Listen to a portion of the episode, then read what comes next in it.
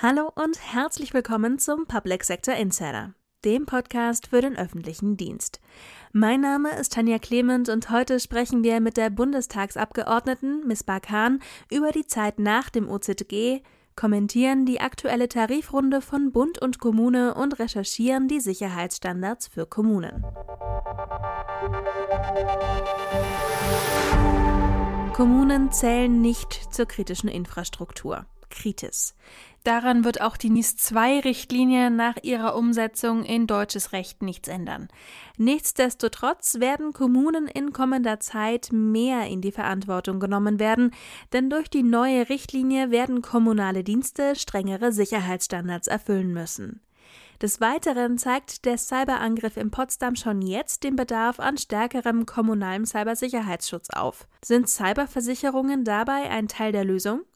Mein Kollege Paul Schubert hat recherchiert. Kommunen werden nicht in die Kritisvorgaben mit aufgenommen. Das ist vor allem für die kleinen Gemeinden eine Erleichterung jetzt gerade nur zu sagen, Staat und Verwaltung und das bis zu jeder kleinen Gemeinde wäre kritische Infrastruktur, führt nämlich auch dazu, dass die kleine Gemeinde mit äh, 1000 Einwohnern und einer halben Stelle IT-Kraft diese Vorgaben umsetzen müsste, was faktisch nicht zu leisten ist. Sagt Sabine Griebsch, Managing Director bei GovThings und ehemalige CDO des Landkreises Anhalt-Bitterfeld. Allerdings sollten sich die Kommunen als kritische Infrastruktur verstehen und genau analysieren, welche Daten sensibel und welche Prozesse besonders schützenswert sind. Ferner haben die Kommunen Institutionen unter sich, die in Prozesse von Kritis hineinspielen, wie zum Beispiel das Veterinäramt und die Tierseuchenkontrolle, folgert Griebsch. Sich als Kritis zu verstehen heißt für Griebsch auch, bestimmte Prozesse vorzuplanen. Es soll einen Ablaufplan dafür geben, IT-Vorfälle zu dokumentieren und bestimmte Leistungen bei einer Störung zu priorisieren. Bei der Planung für diese Szenarien würden die Kommunen teils unterschätzt, sagt der Bürgermeister der Verbandsgemeinde Walmroth, Klaus Lüttgefedder von der CDU. Wir haben natürlich auch Vorsorge zu treffen und uns Gedanken darüber zu machen. Aktuell Thema Blackout-Szenarien, Energiemangellagen, Starkregen, Vorfälle wie an der A sodass wir eigentlich auch da das ganze Thema ganzheitlich betrachten. Und das Thema, wie funktioniert die IT, ist ein Baustein äh, in den Fragestellungen, wie können wir denn eigentlich die Leistung, die wir als Kommunen bringen müssen und die eigentlich auch für die Bevölkerung wichtig ist, wie können wir die hinbekommen? Die Verbandsgemeinde gehört zu einer der wenigen Kommunen in Deutschland, die sich für eine Cyberversicherung entschieden haben. Dabei solle man sich aber nicht nur auf die Versicherung verlassen, sondern trotzdem in Vorleistungen bei der IT-Sicherheit gehen. Hausaufgaben machen und dann gucken, wenn trotzdem was passiert, dass wir da keine großen Mängel, keinen großen Schaden nehmen. Das ist, glaube ich, so der Ansatz. Das ist wie bei einer Haftpflichtversicherung. Man hofft, dass man sie nie braucht, aber wenn, ist man froh, dass man sie hat. Folgert Lüttgefedder. Eine Verpflichtung für Cyberversicherung für Kommunen lehnte er ab, empfiehlt aber eine Verpflichtung darüber nachzudenken, denn allein das schaffe eine Sensibilisierung für IT-Sicherheitsstandards, resümiert der Bürgermeister. Cyberversicherungen sind als Awareness-Verstärkung zu begrüßen. Das meint auch Michael Reiner, Sales Engineer beim Wirtschaftsunternehmen EngineSight, in einer Diskussionsrunde auf Digitaler Start Online. Auch Reiner blickt im Zuge der NIS-2-Umsetzung positiv auf den Schutz der IT-Infrastruktur von Kommunen voraus dass hier doch äh, überschaubarer Zeit mit einer durchaus vernünftigen Regelung schon ganz viel berücksichtigt wurde und gemacht wird. In welchem Maße für die Cybersicherheit durch NIS 2 verpflichtende Regelungen für die Kommunalverwaltung realisiert werden, ist noch nicht geklärt. Doch nicht nur für die Kommunen wird sich die Gesetzeslage ändern, auch die Einteilung, ab wann eine Institution zur kritischen Infrastruktur gezählt werden soll, ändert sich. Unter NIS 2 ist es nämlich so, ähm, dass tatsächlich die Feststellung, ob äh, ein Unternehmen oder eine Einrichtung oder ähm, eben tatsächlich eine Anlage kritische Infrastruktur ist, nicht mehr nach dieser magischen Zahl von Köpfen bemessen wird, sondern tatsächlich nach entsprechenden Wirtschaftsgrößen des betreffenden Unternehmens. So Andreas Köhn. Abteilungsleiter Cyber- und Informationssicherheit im Bundesministerium des Innern und für Heimat. Dabei werde die Anzahl von Anlagen, die sich nach den Kritis-Vorgaben richten müssten, von 1400 auf ca. 30.000 steigen. Durch das Subsidiaritätsprinzip und klare rechtliche Zuweisung ist das Bundesamt für Sicherheit in der Informationstechnik in seiner Unterstützung für die Kommunen allerdings eingeschränkt.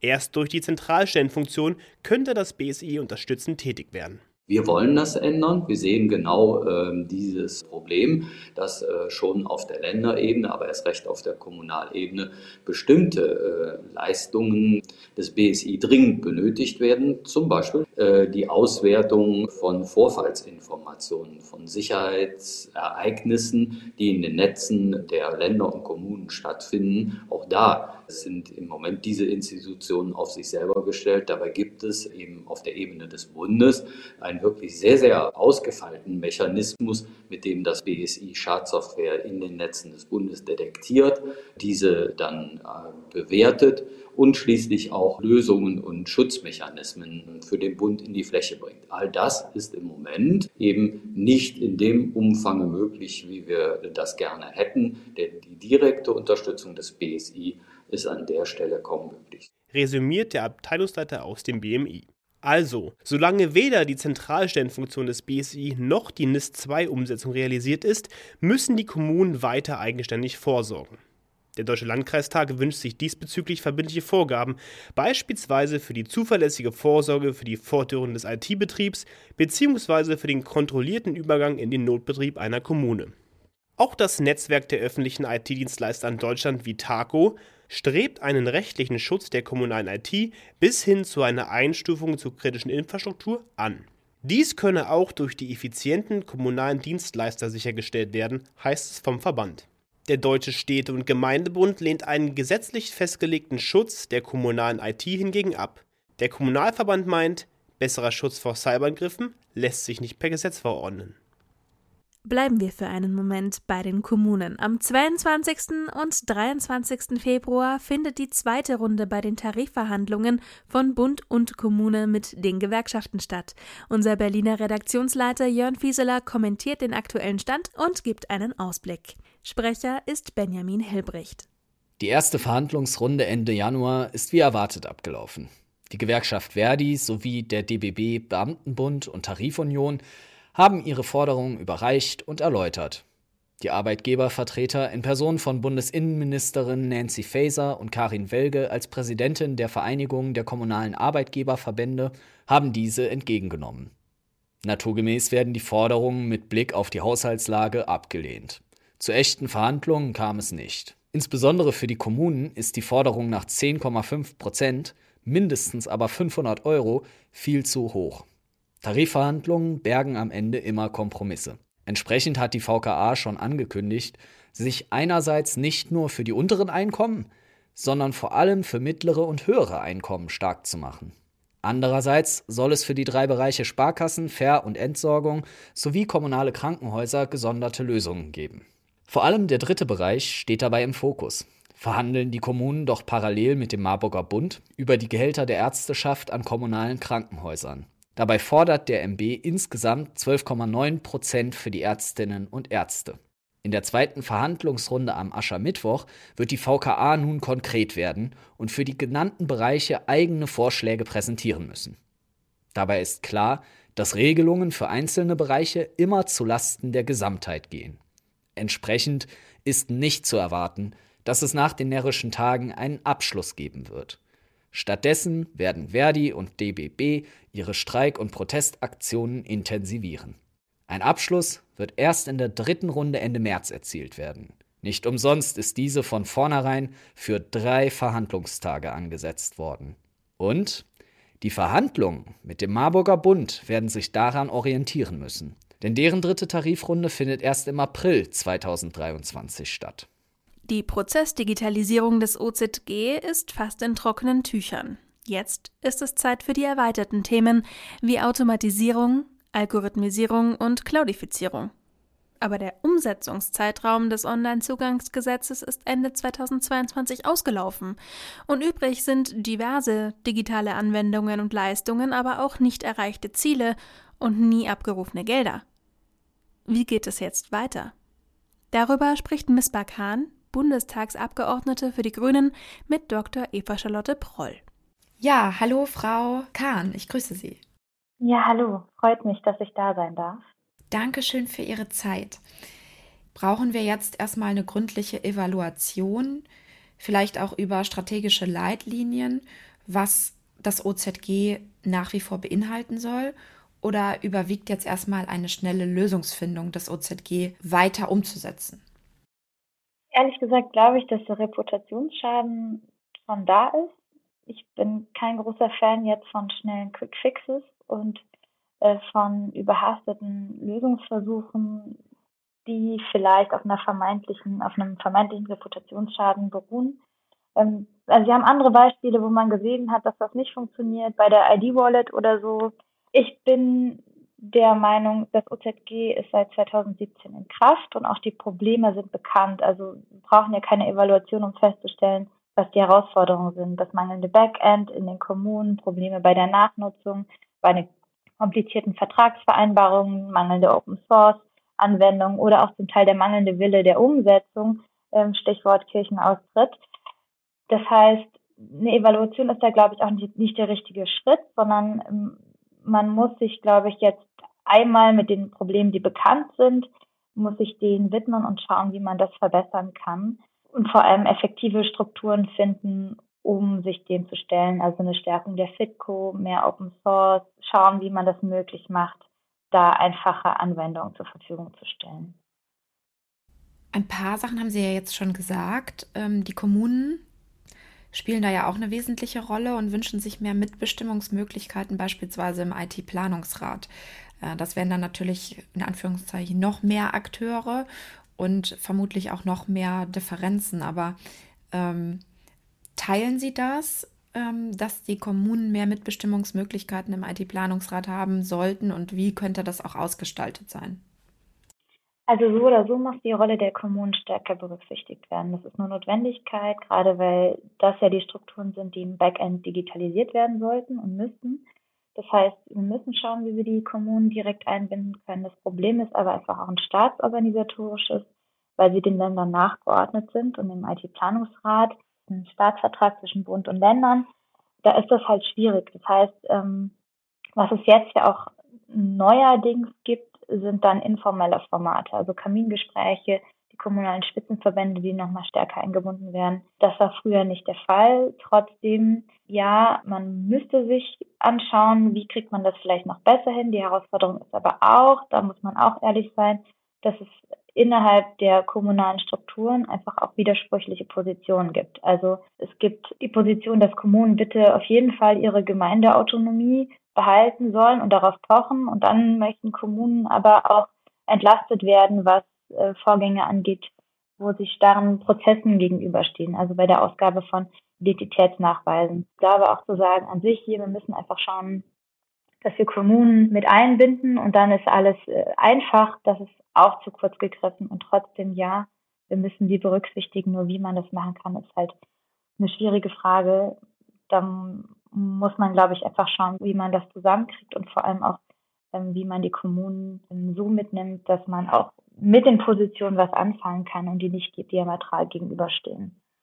Sie sind ja auch mitverantwortlich für das Thema KI. Und der AI Act der EU-Kommission war und ist seit September 2021 stetig Thema im Digitalausschuss des Bundestages.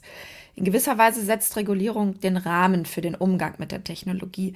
Was sind da Ihre aktuellen Positionen, auch mit Blick auf den Vorschlag der tschechischen Ratspräsidentschaft?